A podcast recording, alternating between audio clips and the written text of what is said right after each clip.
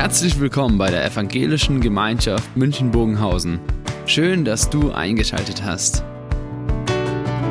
Unser tiefes Anliegen ist, dass die folgende Predigt dich in deiner Situation anspricht, dir eine neue Blickrichtung aus der Bibel schenkt und dass du Gott ganz persönlich begegnest.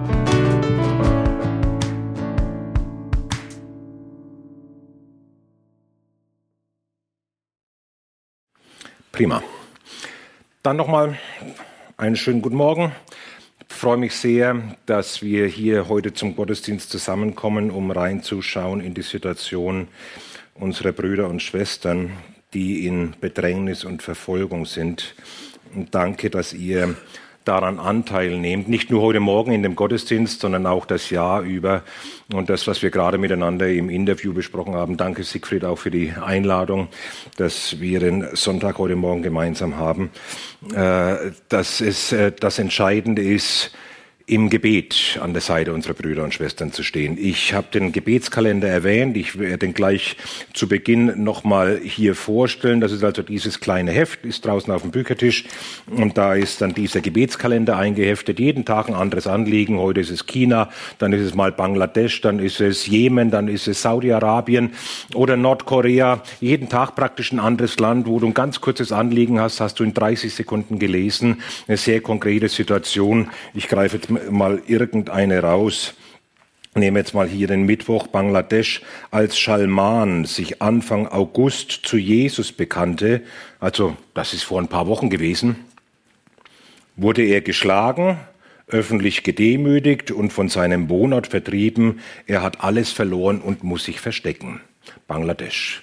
So, man hat sehr schnell die Situation, was mit dem jungen Mann passiert ist. Alles verloren, muss sich verstecken. Das heißt, seine Familie hat ihn auch verstoßen. Was müssen wir denn jetzt für diesen jungen Mann beten? Was braucht er am allermeisten? Was will Gott ihm geben? Und äh, zumindest ein großes äh, Schlagwort in diesem Bereich ist, was sie am allermeisten brauchen, ist geistliche Unterstützung. Deswegen ist dieser Aufruf oder die Bitte der Christen, wenn wir dorthin kommen äh, und wir sie fragen, äh, was braucht ihr denn? Also wir sind ja sowieso vor Ort, aber wenn ich jetzt als deutscher Mitarbeiter dorthin mache, hin, hinreise in, im Rahmen einer Dienstreise und wir würden die Christen fragen, was braucht ihr denn, dann würden sie sagen, bitte betet für uns. Sie wollen diese Unterstützung spüren. Ich erinnere mich an einen Pastor aus dem Iran, den ich getroffen habe, und der sagte mir, ich habe das so erlebt, auch im Gefängnis, wie wenn da immer eine Hand hinter mir wäre, die mich schiebt. Er hat also diese, diese Unterstützung regelrecht physisch, zumindest auf jeden Fall mental wahrgenommen, so da ich bin nicht alleine, ich bin getragen, ich bin unterstützt, da steht jemand an meiner Seite. Und wenn wir heute Morgen hineinschauen und hier die doch etwas düstere Überschrift mit im Tal der Finsternis, äh, ich glaube, manche von uns erkennen sofort, dass das aus Psalm 23 stammt dieser Ausdruck, und wenn ich auch wanderte im Tal der Finsternis, fürchte ich kein Unheil. Unheil ist sehr viel da. Fürchte ich kein Unheil, denn du bist bei mir, dein Stecken und dein Stab, sie trösten mich. Diese Gegenwart von Jesus, und ich lese so oft auch von Situationen, wo sich nur ein Familienmitglied bekehrt und das dann in einem Land, wo sowieso eine andere Mehrheitsreligion als die christliche vorherrscht. Das heißt, es ist enorm schwierig, weil deine, dein ganzes Beziehungsnetzwerk bricht plötzlich weg. Die Unterstützung von deiner Familie, für deine Freunde bist du plötzlich Feinde, für deine Arbeitskollegen bist du ein, ein, ein unerträgliches Übel, eine Schande und eine Beleidigung für das ganze Land und die Gesellschaft und noch vieles mehr. Und das, was normalerweise dein soziales Umfeld Umfeld bedeutet, von dem du auch lebst und was wichtig ist, um eine Existenz überhaupt führen zu können in vielen dieser Länder, das ist plötzlich alles weg. So, und dann fliehen viele und wir blicken jetzt gerade, im Januar kommt der neue Weltverfolgungsindex raus. Wir sehen, dass in immer mehr Ländern die Gemeinde eine Gemeinde von Flüchtlingen ist. Sie sind Vertriebene. Nicht, weil sie das wollen, sondern weil sie müssen, weil sie teilweise um ihr Leben laufen. Und ich möchte an der Stelle hinweisen auf unseren neuesten Bericht, den wir jetzt gerade vor ein paar Wochen veröffentlicht haben. Missachtung der Menschenwürde von Flüchtlingen in Deutschland. Da geht es um Konvertiten hier in Deutschland. Also es sind ja viele Menschen im Rahmen der großen Fluchtbewegung 2016, 17, 18 nach Deutschland gekommen. Viele Muslime waren darunter. Inzwischen haben sich von diesen Muslimen, die zu uns kamen, Zehntausende umgekehrt. Wir haben Gott sei Dank offene Gemeinden hier in Deutschland, auch in München.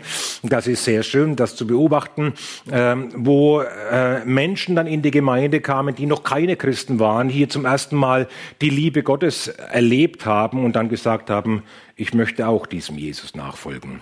Und das ist das größte aller Wunder. Das ist fantastisch, das mitzuerleben, wie Menschen so eine Umkehr finden.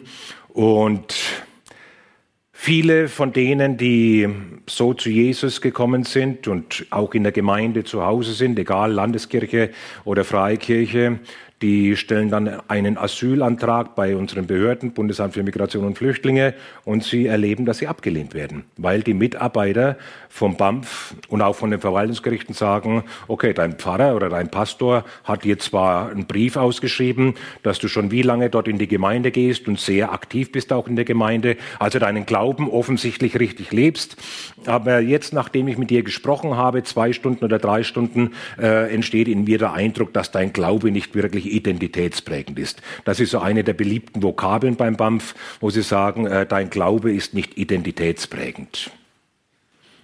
So, und dann haben wir eben diese Situation, der Pastor, der den Konvertiten kennt, vielleicht sogar selbst getauft hat und schon ein, zwei, drei, vier, teilweise fünf Jahre mit diesen Konvertiten unterwegs ist, der sagt, der ist Christ geworden. Und unsere Behörden sagen, nein, der ist kein Christ geworden, also zurück nach Afghanistan, zurück in Iran, zurück in Ländern mit extremer Christenverfolgung. Also es ist nicht nur so, dass Konvertiten abgelehnt werden, sondern man muss das mal so ganz deutlich sagen, auch so eine Glaubensbescheinigung, die so ein Pastor oder Pfarrer ausstellt in irgendeiner der Kirchen, die ist praktisch das Papier nicht wert, auf dem sie steht. Die, die sich genau auskennen mit Glaubensdingen, nämlich das sind ja die Pastoren und Pfarrer, die praktisch Experten sind in diesem Bereich, deren Stimme fällt unter den Tisch ob aus Nachlässigkeit oder dass sie bewusst ignoriert wird. Und unser Aufruf bei Open Doors an die Bundesregierung und an das Bundesamt für Migration, hier etwas zu ändern. Wir hatten schon mal so einen Bericht rausgegeben, das war Oktober 2019. Das hat sich nicht erfüllt, ganz im Gegenteil, es ist noch schlimmer geworden. Es ist so, und das muss man sich mal überlegen, wenn ein Konvertit hier in Deutschland, also ein ehemaliger Muslim, der Christ geworden ist, wenn der zum Bundesamt für Migration geht und legt so eine Bescheinigung vor, vom Pfarrer, vom Pastor, dass er sein christliches Leben ausgiebig, nachweisbar, nachvollziehbar, ehrlich lebt, in der Gemeinde engagiert ist. Wenn Konvertiten so eine Bescheinigung vorgelegt haben, dann war die Wahrscheinlichkeit, dass sie Asylschutz erhalten, geringer, als wie wenn sie keine Bescheinigung vorgelegt haben.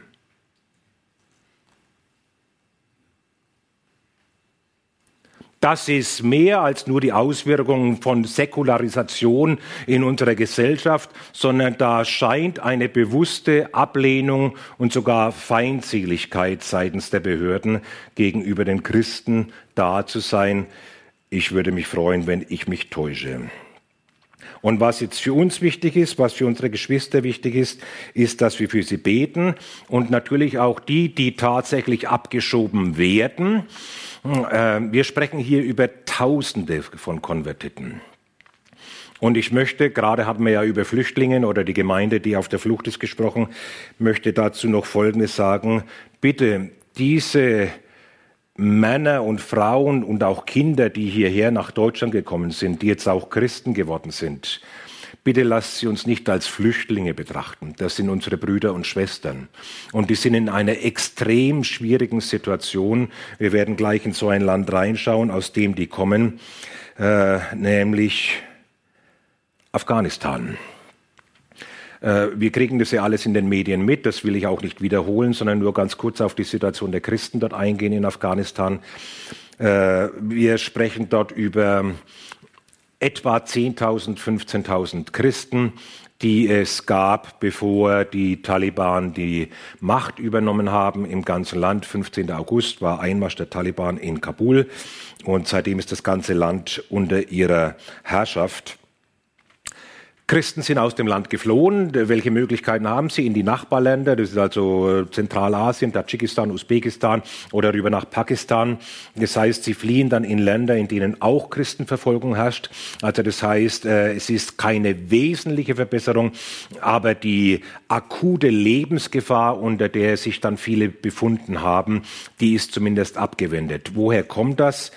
Ähm, die Westmächte haben ein Verwaltungssystem in Afghanistan eingeführt, wo man auch gedacht hat, das ist eigentlich eine segensreiche Erfindung, weil dann endlich mal dokumentiert ist, wer was macht und wo er wohnt und wie man ihn erreichen kann und wie viele Lehrer haben wir überhaupt im Land. So, das war eigentlich eine gute Idee. Aber jetzt sind da eben Listen entstanden, auf denen nicht nur Lehrer stehen, sondern es sind auch Listen entstanden, auf denen Christen stehen. So, und diese Listen, die sind äh, äh, in größerer Zahl in die Hände der Taliban geraten. So, das heißt, die wissen, wer war Lehrer, wer hat den NATO-Streitkräften geholfen, wer hat für die Westmächte gearbeitet, wer hat sich zum christlichen Glauben bekannt.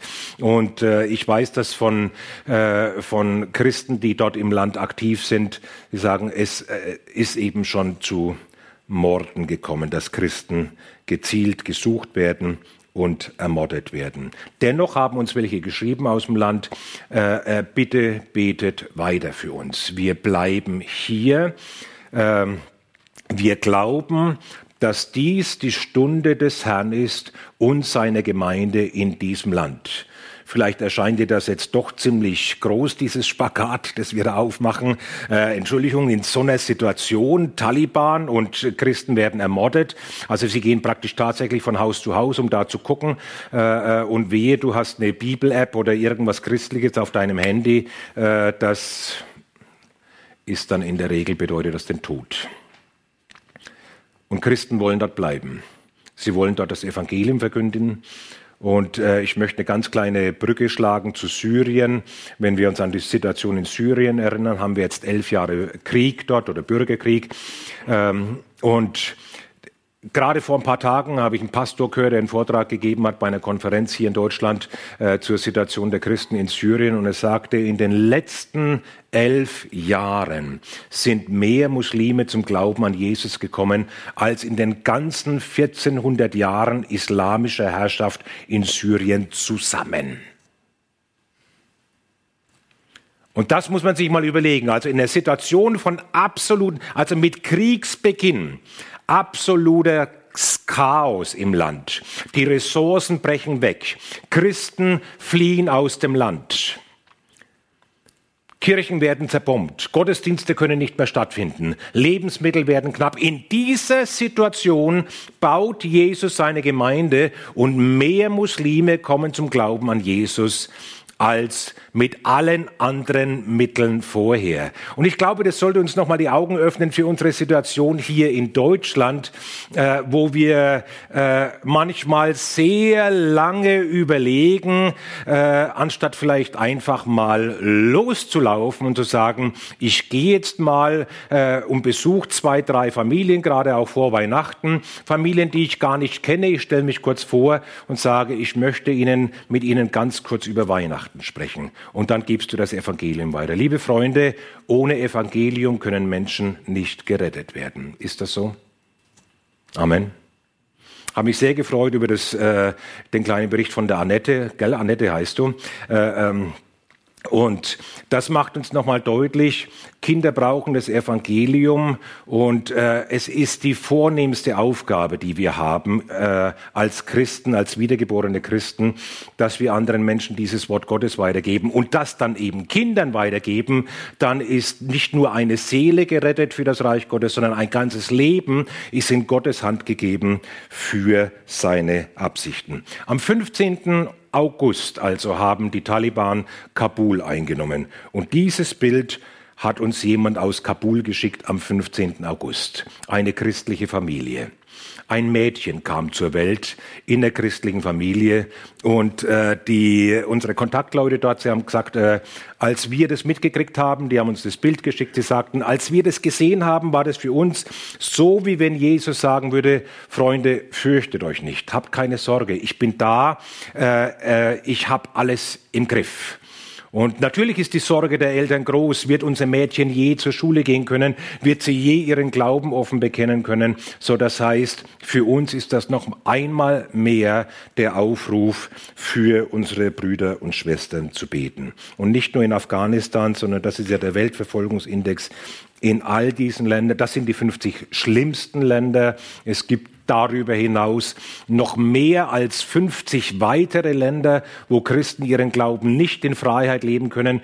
Heute sind es mehr als 309 Millionen Christen, die ein, und das muss man jetzt, da muss man genau zuhören, mehr als 309 Millionen Christen, die einem sehr hohen oder extremen Maß an Verfolgung ausgesetzt sind. Also darüber hinaus gibt es noch Länder, wo sie einem hohen Maß ausgesetzt sind. Und hier auf der Karte sind dieses Jahr zum ersten Mal nur Länder mit einem sehr hohen Ausmaß und mit extremen Ausmaß. Das ist zum ersten Mal so. Was nochmal verdeutlicht, dass die Verfolgung zugenommen hat an Dichte, an Intensität, an Zahlen etc. Und wir wissen ganz genau, es geht immer um diesen Mann. Es geht immer um Jesus. Und Jesus sagt ja, wenn sie mich gehasst haben, werden sie auch euch hassen. Und liebe Freunde, wir sollten hier in Deutschland, wir sollten wirklich sehr, sehr wachsam sein. Damit wir die Zeit, in der wir, Jesus sagt an einer Stelle, denn es kommt die Nacht, wo niemand wirken kann. So, ich sage nicht, dass wir in dieser Nacht sind, aber ich sage, dass wir Freiheiten jetzt haben. Ihr müsst euch nur mal das Szenario vorstellen. Äh, ähm, wir haben jetzt in Deutschland eine christliche Bevölkerung mit etwas mehr als 50 Prozent. So, das ist Jahr für Jahr ist es runtergegangen. Wir hatten mal nach dem Zweiten Weltkrieg hatten wir in Deutschland eine christliche Bevölkerung von 94 Prozent. Und jetzt sind wir bei knapp über 50 Prozent. Und die Kirche hat eine Menge Privilegien gesellschaftliche Privilegien, auch was die Darstellungsmöglichkeit in der Öffentlichkeit angeht, christliche Feiertage und vieles mehr. Wie wird die Situation sein, wenn die christliche Bevölkerung unter 50 Prozent ist?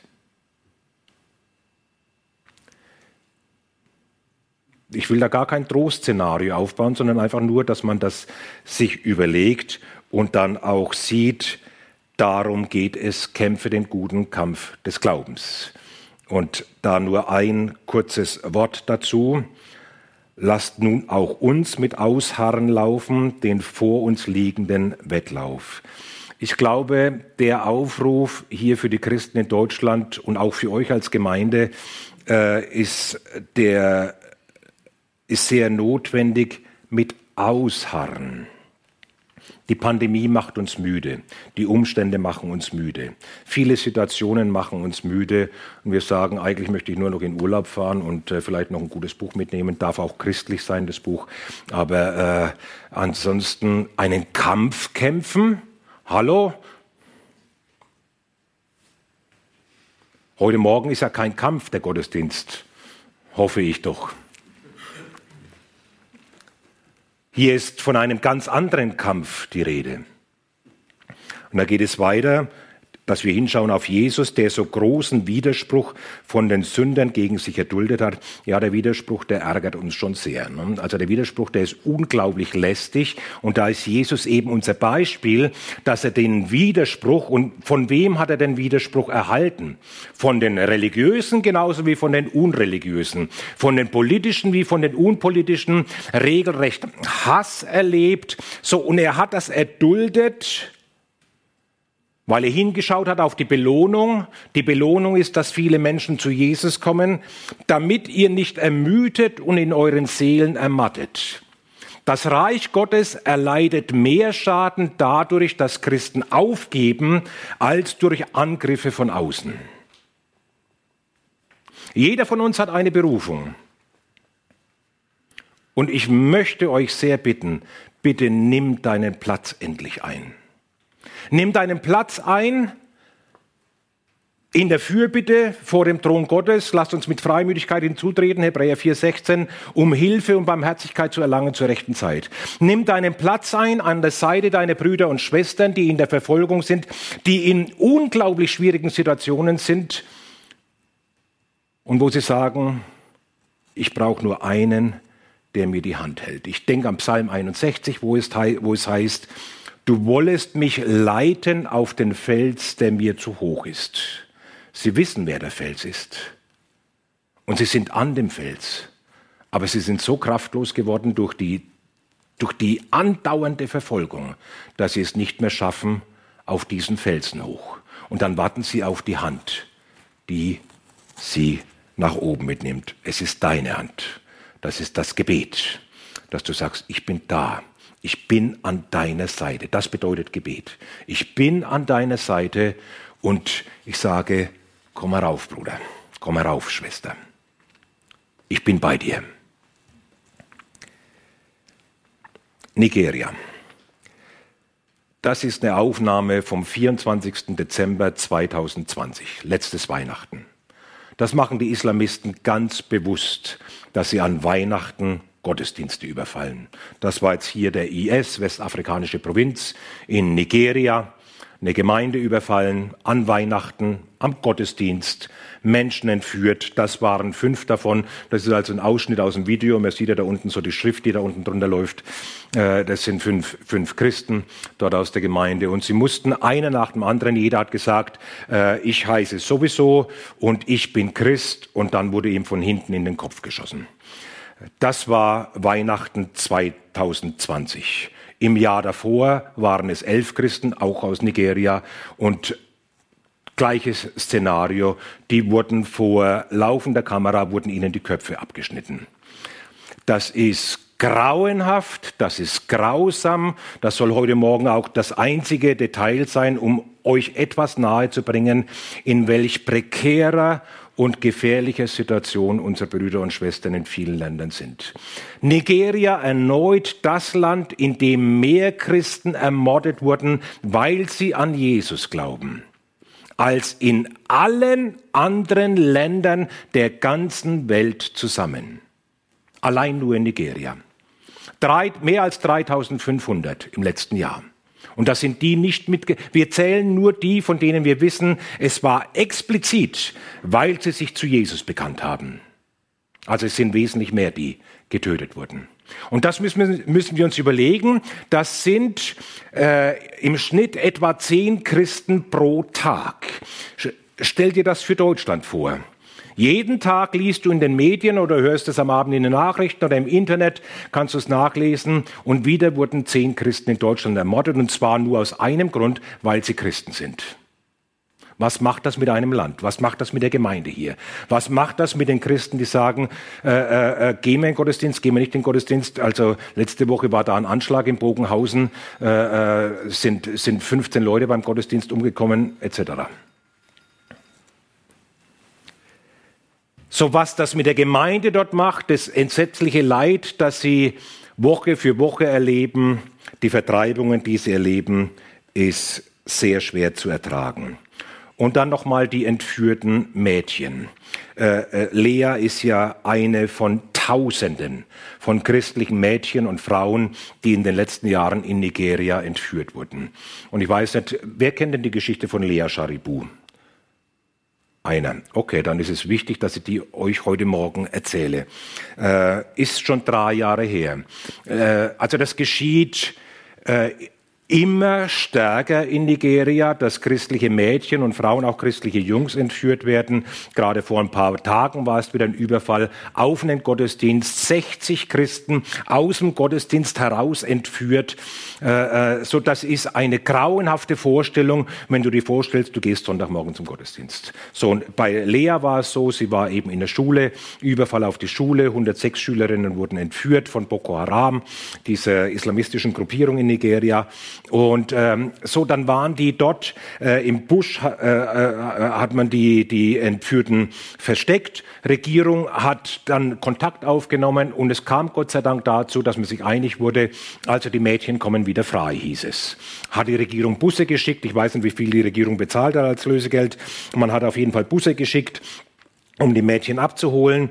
Und in dem Augenblick, Lea war damals 14 Jahre alt, am 19. Februar 2018, in dem Augenblick, wo Lea in den Bus einsteigen wollte, kam so ein Typ von Boko Haram, packt sie am Arm und sagte, du bist doch auch Christin. Und Lea sagt, ja, ich bin Christin. Und dann sagt dieser Boko Haram-Kämpfer, er sagt, wenn du Jesus absagst, kannst du im Bus einsteigen. Und Lea sagte, nein, ich werde Jesus nicht absagen. Und der Boko Haram-Typ sagte dann nochmal zu ihr, wenn du jetzt den Islam annimmst, dann bist du frei und bist heute Nachmittag bist du bei deinen Eltern. Und Lea sagte, nein, ich werde den Islam nicht annehmen. Ein 14-jähriges Mädchen. So, und seitdem ist Lea dort in Gefangenschaft. Wie müssen wir für Lea beten? Jetzt heute Morgen, Lea weiß auch, dass Sonntag ist. Und vielleicht machen wir einfach mal für eine Minute unsere Augen zu und beten jetzt für die Lea. Und stell dir vor, sie ist irgendwo im Busch gefangen, umgeben von Muslimen, die sie drangsalieren, die wollen, dass sie ihren Glauben aufgeben. Und jetzt sitzt du neben der Lea und fängst an, für sie zu beten. Herr Jesus, ich bring dir heute Morgen meine Schwester Lea. O Herr, ich heb sie hoch zu dir. Du bist der Gott allen Trostes. Jesus, ich bete, dass du die Lea umschließt mit deiner Liebe. Ich bete, dass du sie heilst innerlich und auch wenn sie äußerlich verletzt ist oder Wunden hat, Schmerzen hat, Krankheiten hat, ich bitte dich, dass du sie heilst. Und Jesus, ich bete, dass du heute Morgen das Herz von der Lea erfüllst, neu mit deiner Hoffnung, Herr, dass ihre Augen voller Licht sind, dass ihr Herz strahlt, dass ihre Augen strahlen, Herr, und dass sie, dass Lea heute Morgen erkennt, dass sie nicht allein gelassen ist. Lass sie das spüren, Herr. Lass sie spüren, dass wir bei ihr sind, dass wir mit ihr stehen, dass wir für sie beten, dass sie nicht vergessen ist, sie und all die anderen entführten Mädchen und Frauen dort in Nigeria. Im Namen Jesus beten wir. Amen. Das waren jetzt eineinhalb Minuten Gebet. Gebetskalender. Nehmen mit nach Hause. Das sind immer ganz aktuelle Anliegen. Sind ungefähr vier, fünf, sechs Wochen alt. Wir verschicken den jeden Monat. Kannst du kostenlos bestellen hinten drauf eine Adresskarte, Kugelschreiber sind auch draußen oder eine Liste kannst du dich eintragen und dann liest du jeden Tag von der Lea oder von anderen und dann betest du, so wie jetzt gerade eben. Du stellst dich an ihre Seite, du gehst direkt in ihre Situation rein. Du weißt in etwa, wie es ihnen geht und was Gott jetzt in ihrem Leben tun möchte und dann betest du für sie. Amen. Mach das. Zum Abschluss. Ein ganz kurzer Blick noch nach China. Müssten wir jetzt eigentlich eine halbe Stunde dafür verwenden. Aber das schaffen wir heute Morgen nicht. Aber es gibt ja viele Informationen bei uns auf der Website. Ich möchte nur einmal diese Zahlen ganz kurz vorstellen. Die Gemeinde in China. Gerade vorhin sagte ich, in Deutschland 1950 hatten wir 94 Prozent Kirchenmitglieder. Immerhin Kirchenmitglieder, müssen ja nicht alles überzeugte Christen gewesen sein, aber Kirchenmitglieder, das ist schon was. In China 1960 ungefähr eine Million Christen. Dann kam die Kulturrevolution, Mao der brutal gegen die Kirchen vorgegangen ist. Die Christen sind im Untergrund verschwunden. Viele wurden ermordet, viele wurden in Strafgefangenenlager verschleppt. So und trotzdem, Mao war er dann weg nach der Kulturrevolution. Irgendwann so, glaube ich, 76 war das. So und dann ist die Gemeinde enorm gewachsen. Und Open Doors war damals schon tätig in China. Und dann haben wir den, die, die, die Frage gekriegt, könnt ihr uns Bibeln besorgen? Jawohl, wir konnten Bibeln besorgen, Gott sei Dank. Das ist eine der Tätigkeiten von Open Doors. Und dann ist die Gemeinde gewachsen. Heute sind wir bei rund 100 Millionen Christen in China. Und nochmal zurück zu Annette. Ähm, wir haben jetzt in China die Situation, dass vor jeder Kirche ein Zeichen stehen muss, ein Schild stehen muss. Kindern und Jugendlichen unter 18 Jahren ist der Zutritt verboten. Eine ganze Generation wächst ohne Gottes Wort auf. Per Beschluss der Kommunistischen Partei. Immer mehr Berufsgruppen, Lehrer, aber auch Rentner und andere werden aufgefordert, du kannst nicht Lehrer sein, wenn du Anhänger eines Kultes bist. Christen sind Anhänger eines Kultes. Das heißt, du musst dich entscheiden, entweder bist du Christ oder du bist Lehrer. Und bei Rentnern zum Beispiel ist es so, und das wird bei, bei, äh, bei Lehrern genauso gemacht und bei anderen Berufsgruppen ist es das Gleiche. So, Rentner haben ein Anschreiben erhalten von der Regierung. Ähm, Sie erhalten staatliche Rente von der chinesischen Regierung und äh, das heißt, äh, äh, das wollen wir auch sehen, dass Sie das entsprechend honorieren. Äh, wenn Sie weiter staatliche Rente erhalten möchten, dann ist es notwendig, dass Sie nicht länger Mitglied eines Kultes sind, eben zum Beispiel einer christlichen Gemeinde. Das wird so begründet, ihr Christen, da, wortwörtlich so, ihr Christen, ihr sagt ja gerne, Jesus ist mein Versorger. So wurde mit den Rentnern gesprochen, das wurde uns so mitgeteilt. Ihr sagt gerne, Jesus ist mein Versorger. Wie kannst du sagen als Rentner oder Rentnerin, Jesus ist mein Versorger, wenn du deine Rente vom Staat erhältst? Wenn Jesus dein Versorger ist, dann brauchst du in Zukunft die Rente vom Staat nicht mehr. So, und jetzt musst du dich einfach entscheiden, was du in Zukunft haben willst. Die Rente vom Staat, dann ist Xi Jinping, der Staatschef und die kommunistische Partei dein Versorger. Oder Jesus ist dein Versorger, dann gibt's auch keine Rente mehr. Und dann kommen die Religionsbehördenmitarbeiter in deine Wohnung unangemeldet und sie gucken, ob irgendwo religiöse Gegenstände sind, ein Kreuz an der Wand, eine Bibel auf dem Tisch, ein christliches Gesangsbuch oder irgendetwas, was mit dem Christentum zu tun hat. Das wird dann konfisziert, das nehmen sie mit und kommen nach ein paar Wochen noch einmal. Also die Gemeinde in China ist in eine enorme Bedrängnis geraten, natürlich auch durch die Smartphones, weil die Untergrundtreffen, die bis daher geheim geschehen sind, Smartphones brauchst du ja, um dich überhaupt bewegen zu können, weil du durch unterschiedliche Barrieren durch musst, wo du dich einloggen musst in diesem Stadtviertel oder um mit den öffentlichen Verkehrsmitteln zu fahren oder, oder, oder.